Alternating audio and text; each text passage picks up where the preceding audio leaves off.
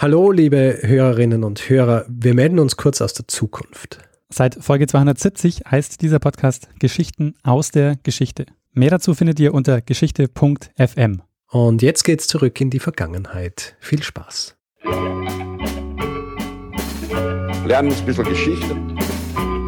Lernen ein bisschen Geschichte, dann werden Sie sehen, Herr Reporter, wie das sich damals entwickelt hat. Wie das sich damals entwickelt hat. Hallo und herzlich willkommen zu Zeitsprung, Geschichten aus der Geschichte. Mein Name ist Daniel. Und mein Name ist Richard. Ja, und äh, wir sind zwei Historiker und wir erzählen Geschichten aus der Geschichte. Jede Woche eine Geschichte. In den meisten Fällen machen wir das auch abwechselnd. Und äh, ich habe letzte Woche die Geschichte des Kernkraftwerks Zwentendorf erzählt. Ja. Und jetzt, Richard, bist du dran. Um was geht's? Äh, ja, jetzt bin ich dran. Ähm, Gehen wir gleich in Medias Res. Sagt dir die Republik Ragusa etwas? Ragusa? Ja. Oder Ragusa? Nee. Sagt dir nichts? Sagt mir nichts. Das ist sehr gut. Sehr, sehr gut. Ich werde heute über die Republik Ragusa sprechen.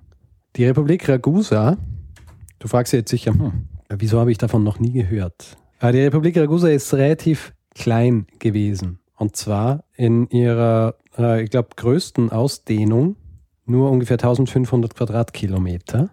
Ein Stadtstaat. Wie viele Stadtstaaten, auch äh, äh, alte, vergangene, kennst du so? Ähm, wie viele Stadtstaaten zählen da auch so Fürstentümer dazu? Ähm, kommt drauf an, ob sie Stadtstaaten.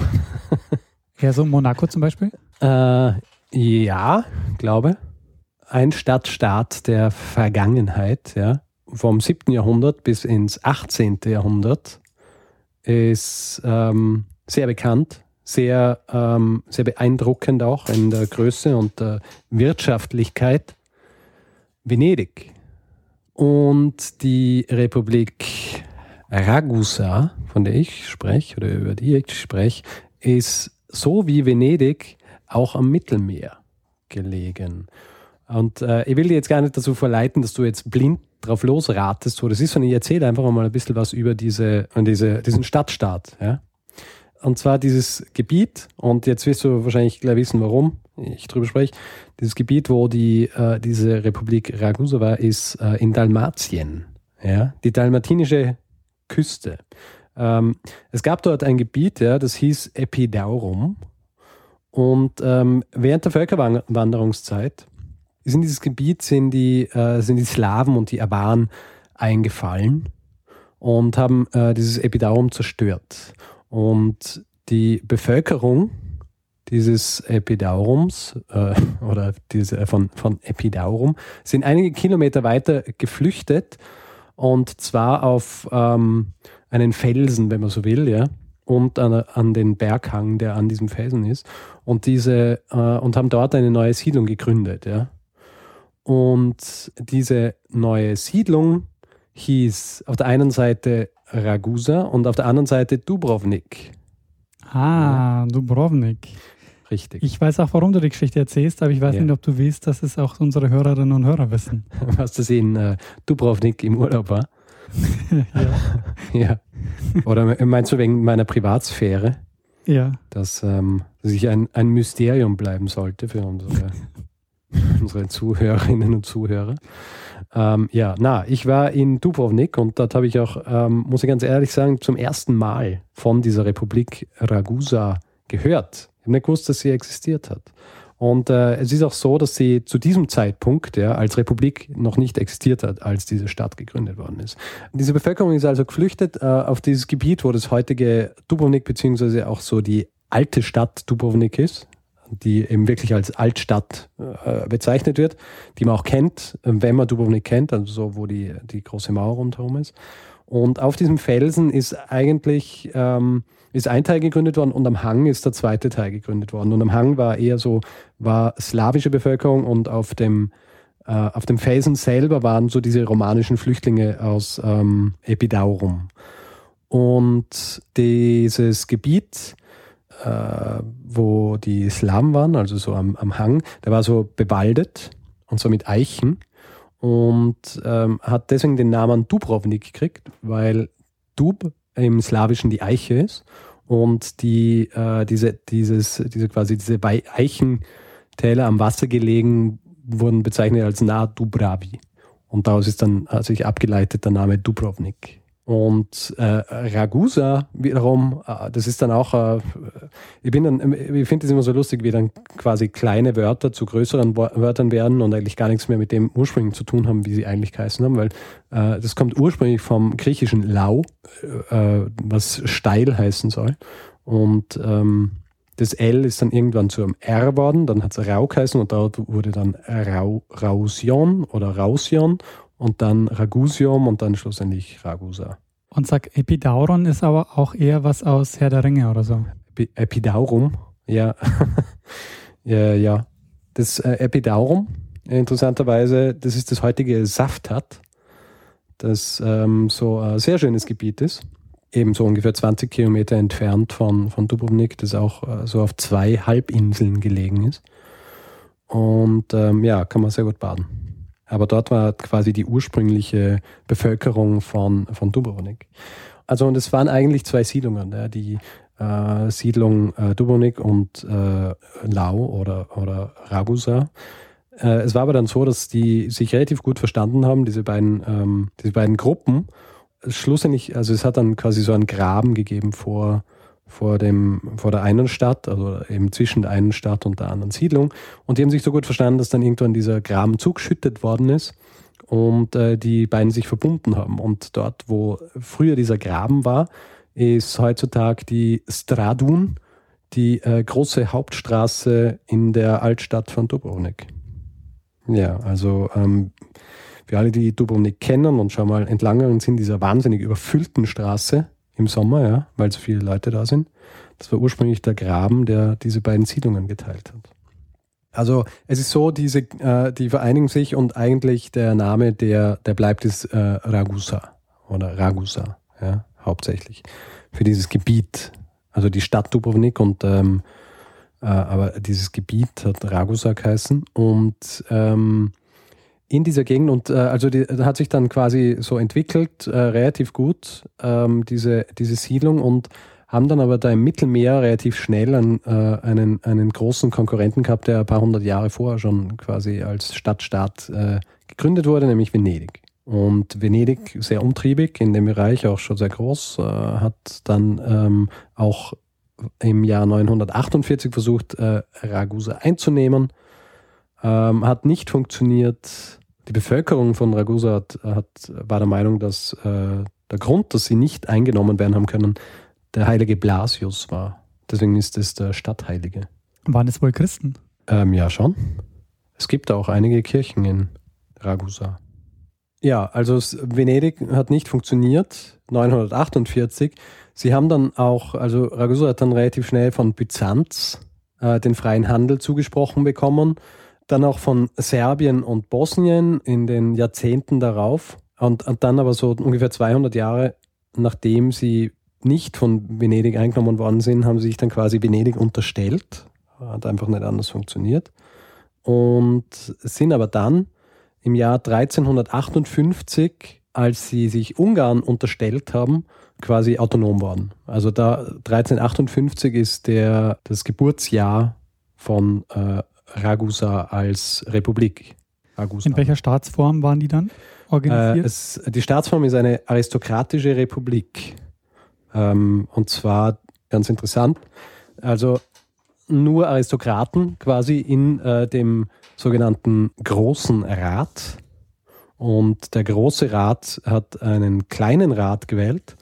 Der kleine Rat hat den ähm, sogenannten Rektor gewählt, der das äh, Staatsoberhaupt war oder Stadtoberhaupt, wenn man so will. Und der war dann Rektor. gewählt für eine gewisse Zeit? Einen Monat. Äh, ich, ich, war übrigens auch in diesem äh, Rektorenpalast, der steht noch und ist ganz interessant. Äh, es gibt ja, es gibt einige so kulturelle Einrichtungen in, in Dubrovnik und äh, eines davon ist eben dieser Rektorenpalast. Wie viele Menschen haben denn da gelebt zu dem Zeitpunkt? Ähm, die Einwohnerzahl im Jahr 1808, als es zu Ende gegangen ist mit der Republik, waren 30.000. Äh, vielleicht sollte ich auch noch äh, sagen, als sie dann im Jahr 1358 gegründet worden sind, ähm, waren sie wirklich winzig. Ja? Also da war die Stadt Dubrovnik und es waren so ein bisschen äh, Teile von dieser adriatischen Küste dabei, äh, zum Beispiel äh, Konavle, wo auch äh, Saftad war, dieses ehemalige äh, Gebiet, also Gebiet, wo die, wo sie früher gewohnt haben, und auch dann noch so weiter nördlich äh, eine, eine Halbinsel, die aber erst ein bisschen später dazukommen ist. Also es gibt dann auch noch die äh, sogenannten Elafiten. Das ist äh, so ein, ein Gebiet ein bisschen nördlich von der, von der alten Stadt. Es sind so drei Inseln. Und ähm, ja, also das ist kein wahnsinnig großes Gebiet gewesen. Jetzt vor allem im Vergleich zu äh, am Stadtstaat wie Venedig. Also 1358 eben gegründet äh, und aristokratische Republik. Ab diesem Zeitpunkt ähm, kann man sagen, also das ist dann quasi so dieser Zeitpunkt, wo es wirklich aufwärts geht mit der Stadt. Also generell sowieso Handelsvolk, ja, Schiffe gebaut, äh, viel so im, im Mittelmeerraum äh, Handel betrieben und ähm, seit äh, ihrer Unabhängigkeit äh, floriert es halt, äh, weil sie auch diplomatisch sehr gut sind. Ja? Also haben, haben eigentlich in ganz Europa diplomatische Stützpunkte, haben ein Friedensabkommen mit den Osmanern, das ihnen erlaubt hat, gegen ein gewisses Entgelt auch ähm, im Schwarzen Meer zu, äh, zu fahren mit ihren Schiffen, was eigentlich nur osmanischen Schiffen äh, erlaubt war. Damit haben sie gleich einen, einen Handelsvorteil gehabt, natürlich. Und ähm, Dubrovnik selbst ist dann auch so zu, um, äh, zu einem der wichtigsten Häfen in der Region worden, der zum Beispiel für Waren, die ähm, aus Florenz kommen sind, sehr wichtig war, äh, die dann ab Dubrovnik äh, quasi über den Landweg äh, weitertransportiert worden sind. Und eben diese äh, ragusanischen Händler waren dann wirklich so im gesamten Mittelmeerraum unterwegs was für einen Stadtstaat, der so groß ist wie dieses damalige äh, Ragusa, wirklich äh, sehr außergewöhnlich war. Also, wie gesagt, wirklich äh, sehr erfolgreich, äh, sehr erfolgreicher kleiner Stadtstaat, äh, die, äh, die Bevölkerung von Ragusa relativ, relativ wohlhabend. Und es läuft über einige Jahrhunderte sehr gut. Es geht aber dann schlussendlich doch irgendwie ein bisschen zugrunde. Ja, und zwar gibt es zwei Gründe dafür. Der erste Grund ist, dass neue Seemächte auf den Plan treten, wenn man so will, ja, die ähm, über die, äh, durch die Entdeckung ähm, Amerikas den Handel eigentlich von, vom Mittelmeer auf dem Atlantik verschieben. Also England und Portugal zum Beispiel, Spanien, ja, die, ähm, die größere Flotten haben, die auch Schiffe haben, die, die größer sind als diese Mittelmeerschiffe, die die, äh, die äh, Händler von äh, Ragusa gehabt haben. Und ähm, ja, sorgen da schon mal dafür, dass äh, quasi eine äh, gewisse Schwächung eintritt, weil sie einfach nicht mehr diese, diese zentralen ähm, Händler sind für diesen Raum, weil der Raum einfach nicht mehr dieser zentrale Handelsraum ist. Ja. Und ein, zweites, äh, ein zweiter Grund, warum, ähm, warum dieser Stadtstaat ähm, geschwächt wird, ist, dass im Jahr 16, äh, 1667 ein Erdbeben gibt. Und ähm, sehr, sehr viele Gebäude, ähm, vor allem auch so die äh, ganzen Renaissance-Gebäude in Ragusa bzw. Dubrovnik zerstört werden und es sterben über 5000 Personen, unter ihnen auch das äh, Stadtoberhaupt.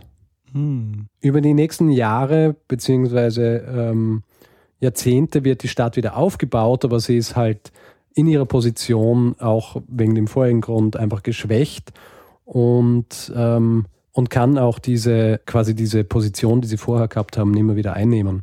Dann kommen nämlich auch noch andere Dinge dazu, die, die für Ragusa relativ ungünstig sind. Wie ich vorher angesprochen habe oder erwähnt habe, haben sie ja dieses Abkommen mit den Osmanen gehabt. Das heißt, äh, da haben sie eigentlich einen recht einflussreichen Partner gehabt. Ähm, ja, was dann eben erschwerend dazu kommt, ist, dass die Osmanen im Zuge des Friedens von Karlowitz gezwungen werden, gewisse Gebiete abzugeben. Karlowitz? Kommt man Karlowitz. Ja, der Friede von äh, Karlowitz, direktes Resultat eigentlich ähm, der Tatsache, dass Prinz Eugen die, äh, das osmanische Heer geschlagen hat bei der Schlacht von Zenta. danach Sarajevo eingenommen und dann kommt der Friede von Karlowitz. Und äh, im Zuge dieses Friedens von Karlowitz werden die Osmanen gezwungen, große Gebiete abzugeben. Unter anderem eben auch ähm, Dalmatien. Und ähm, die Stadt Dubrovnik steht jetzt so ein bisschen, steht jetzt so ein bisschen alleine da, weil Venedig äh, sich jetzt äh, quasi wieder äh, gestärkt fühlt und versucht auch hier wieder Land zu gewinnen. Und die, was die, was Ragusa dann macht, ist, dass sie Teile ihres Gebiets an die Osmanen, die noch da sind, abgeben, um sich quasi so vor den Venezianern zu schützen. Ja? Also, weil diese Gebiete dann den Osmanen gehören und die Venezianer quasi an den Osmanen vorbei müssten, um äh, das restliche Gebiet äh, äh der Republik Ragusa einzunehmen. Ja. Also sie haben Teile ihres eh schon äh, sehr geringen Richtig, ähm, genau. Gebietes also, hergegeben. Also und ab da geht es dann auch, äh, wird es dann auch nicht besser. Die ähm, in den folgenden Jahrhunderten ähm, können sie, also machen sie keine großen Sprünge und wir sind dann jetzt auch schon fast am Ende dieser, ähm, dieser Republik angelangt und zwar im Jahr 1806 und da passiert noch einmal was ähm, sehr Außergewöhnliches, beziehungsweise ein bisschen was, was so diese, diese Spezialrolle äh, dieser, dieses Stadtstaates rausstreicht. Ja. Im Jahr 1806, was ist da gerade in Europa? Äh, die ähm, Napoleon. Ja, genau, Napoleon. Napoleon, die Franzosen, ja. All over the place. Und eben auch in Dalmatien. Und im Jahr ähm, 1806, ja, und zwar am 28. Mai 1806, steht der französische General Loriston mit ungefähr 800 Soldaten vor, der, vor, der, vor dem Stadttor von, von Dubrovnik, ja. Und ähm, die haben zum Beispiel bei Konavle oder Saftat waren die auch stationiert, die Franzosen. Ja. Sie wollten eigentlich einfach weiterziehen und haben zur, zu den Stadtmenschen gesagt, äh, gefragt, ob sie quasi durchmarschieren können beziehungsweise übernachten dort, um dann weiterziehen zu können. Und man muss dazu sagen, Dubrovnik beziehungsweise Ragusa war, war neutral, ja. Und ähm, die haben dann gesagt, okay, gut, ihr könnt hier reinkommen, haben dann denen die Schlüssel für die Festung übergeben und die Franzosen haben dann gleich quasi so die ganzen, äh, die ganzen Türme der Stadtmauern besetzt und der, der General ähm, Loristan hat äh, daraufhin auch gleich eine Proklamation in drei Sprachen vorlesen lassen, in der er Dubrovnik vorgeworfen hat, die Neutralität verletzt zu haben, weil sie sie reingelassen haben. Und er jetzt die Stadt besetzt. Sehr, ähm, sehr taktisch. ähm, muss dazu sagen, dass das Ganze natürlich ein großes Problem war für Russland, ja. Weil der Grund, dass die Franzosen überhaupt so stark waren, ja, in diesem Gebiet, ist, dass nach dem Frieden von Pressburg die Fran äh, Österreich eigentlich bis aufs, auf Dubrovnik die gesamte Mittelmeerküste abgeben hat müssen an Frankreich. Der Friede von Pressburg. Der Grund äh, für den Frieden von Pressburg ist ähm, die Beendigung des dritten Koalitionskrieges, eines einer der napoleonischen, napoleonischen Kriege. Ja. Und der, also quasi der Frieden von Pressburg ist das ähm, Resultat der ähm, Dreikaiserschlacht von Austerlitz, wo Napoleon das russisch-österreichische Heer vernichtend geschlagen hat. Und ähm, eine äh, Stipulation dieses Friedens war, dass äh, Österreich die ihre, die alles, was sie äh, an der dalmatischen Küste gehabt haben, abgeben müssen. Und äh, bis auf Dubrovnik, das neutral geblieben ist. Jedenfalls, die, den Russen hat es natürlich nicht gefallen. Ja? Die äh, Russen äh, haben gesehen, okay, durch die sehr geschwächten Osmanen und äh, jetzt durch die sehr starken Franzosen hier im Balkan äh, wird es schwierig für uns und haben auch gleich einmal mobilisiert.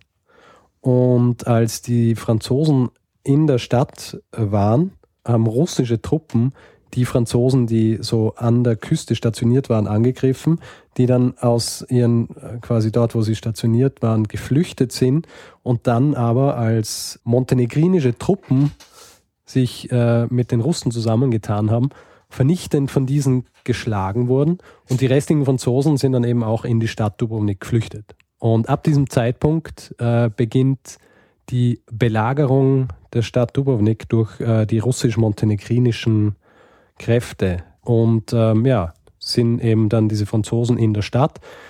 Die, ähm, die Russen und Montenegrer beschießen die Stadt mit Kanonen vom, von diesem Berg, der quasi über, über Dubrovnik ist und zerstören im Grund auch die ganzen Dörfer rundherum. Ja. Ähm, mhm. Also Pile zum Beispiel, das heutzutage äh, auch so direkt an der Altstadt ist. Ähm, Grus, wo heutzutage der, der Haupt, das oder große neue Hafen ist. Das wird alles zerstört. Äh, verheerende Auswirkungen eigentlich für, für Ragusa und äh, Dubrovnik. Diese Besetzung der Belagerung der Stadt. Aber schlussendlich kommt dann der französische General Molitor, Molitor äh, mit seinem Heer, also quasi mit einem Entsatzheer, woraufhin sich dann die, äh, die, das russische Heer und die Montenegriner zurückziehen und die ähm, Belagerung quasi beendet ist. Was die Republik Ragusa dann versucht zu machen, ist natürlich gleich diplomatisch vorzugehen, indem sie zum Beispiel in Istanbul, wo sie äh, einen relativ guten, äh, relativ gute Position gehabt haben, zu appellieren, auch die, an die europäischen Kräfte, dass sie ihre Neutralität weiterhin bewahren können. Das funktioniert, funktioniert aber nicht, äh, weil die Franzosen äh, sagen dann einfach, ähm, wir lösen jetzt diese Republik auf. Und am 31. Jänner 1808 wird die Republik Ragusa aufgelöst und ähm, ein Franzose wird als quasi Administrator dieses Gebiets eingesetzt, was dann zum absoluten Zusammenbruch der Wirtschaft in, in, in Ragusa sorgt und ähm, ja auch die Auswirkungen dieser Belagerung, während äh, die Franzosen in der Stadt waren und die Russen davor gestanden sind, hat auch dafür gesorgt, dass sie, ähm, also dass ja, dass ihnen finanzielle Mittel hinten und vorne gefehlt haben.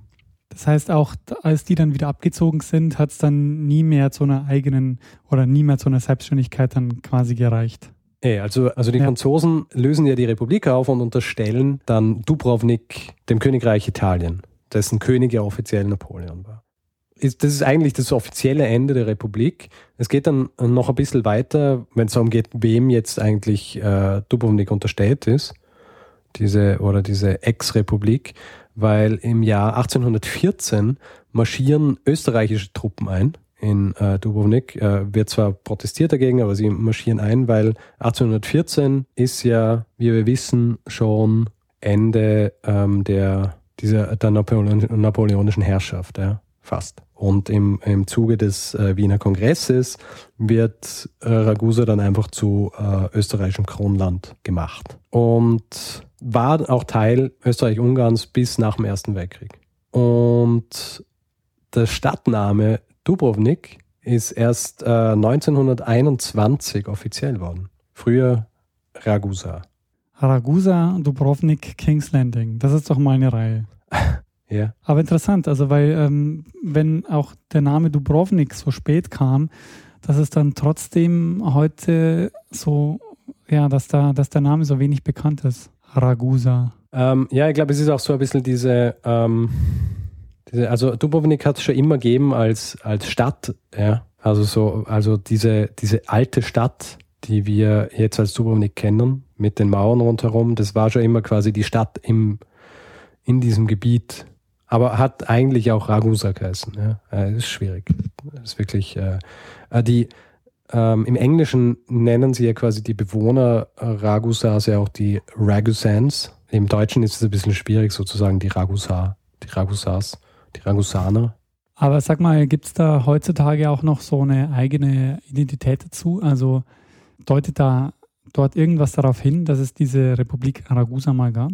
Also laut ähm, laut der einschlägigen äh, Texte der Stadt selber, ja, ist es so, dass natürlich dieser Gedanke Ragusans äh, noch immer im, im Hinterkopf ist der Leute. Und es ist auch so, dass auf diesem höchsten Turm, das habe ich selber beobachtet, auf diesem höchsten Turm dieser Stadtmauer, ist, ähm, hängt noch immer so diese Fahne äh, Libertas für Freiheit. Ja.